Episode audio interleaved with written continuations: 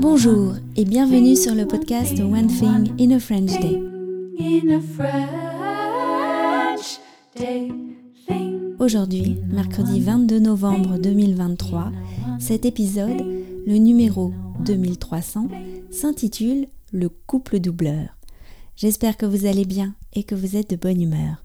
Je m'appelle Laetitia, je suis française, j'habite près de Paris et je vous raconte au travers de ce podcast un petit bout de ma journée. Vous pouvez vous abonner pour recevoir le texte du podcast, le transcript, qui est envoyé par email à chaque fois qu'un épisode est mis en ligne. Et je vous assure que recevoir le transcript est un excellent outil pour améliorer votre compréhension du français. Il y a plein de moyens de l'utiliser et il existe en deux formules. Une à 3 euros avec le texte seul et une version enrichie à 5,90 euros avec des notes, des tourneurs de phrases utiles, etc.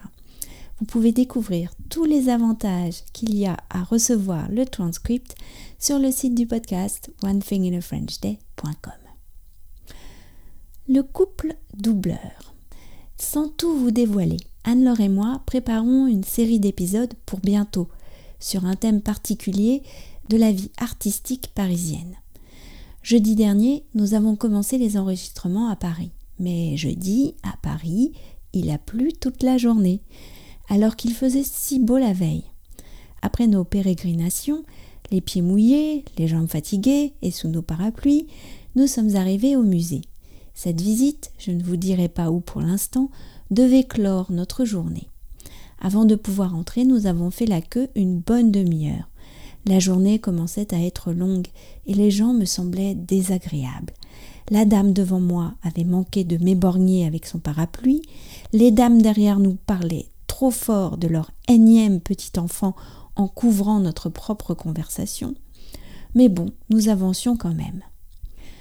Tout à coup, alors que nous atteignions les marches du musée, un couple de retraités a profité qu'il y ait un peu de flou dans la file pour avancer de plusieurs rangs et se retrouver devant nous. Devant nous. Anne-Laure et moi étions soufflés. Ils nous avaient doublés, comme ça, sans la moindre gêne, tout en continuant leur passionnante discussion autour de l'art, comme si de rien n'était. Nous passons alors les portiques de sécurité en bougonnant et nous nous dirigeons vers le comptoir du vestiaire pour déposer nos affaires. Nos amis doubleurs avaient déjà posé leurs affaires sur le côté du comptoir négligemment, comme s'ils étaient à l'opéra. Sans les regarder, le monsieur du vestiaire s'est occupé de nous. Nous étions les premiers, a dit la dame indignée en secouant son brushing façon Dallas. La queue c'est par ici, a répondu le monsieur en prenant nos affaires.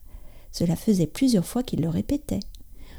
Oh, les pauvres doubleurs, ils ont dû faire la queue comme tout le monde et même probablement passer derrière des gens qui devaient être derrière eux au départ. C'est vraiment horrible. Anne-Laure et moi avons ri sous cap, tel est pris qui croyait prendre. One Thing in a French Day, c'est fini pour aujourd'hui. Je vous retrouve vendredi pour un nouvel épisode du podcast. À bientôt. Au revoir.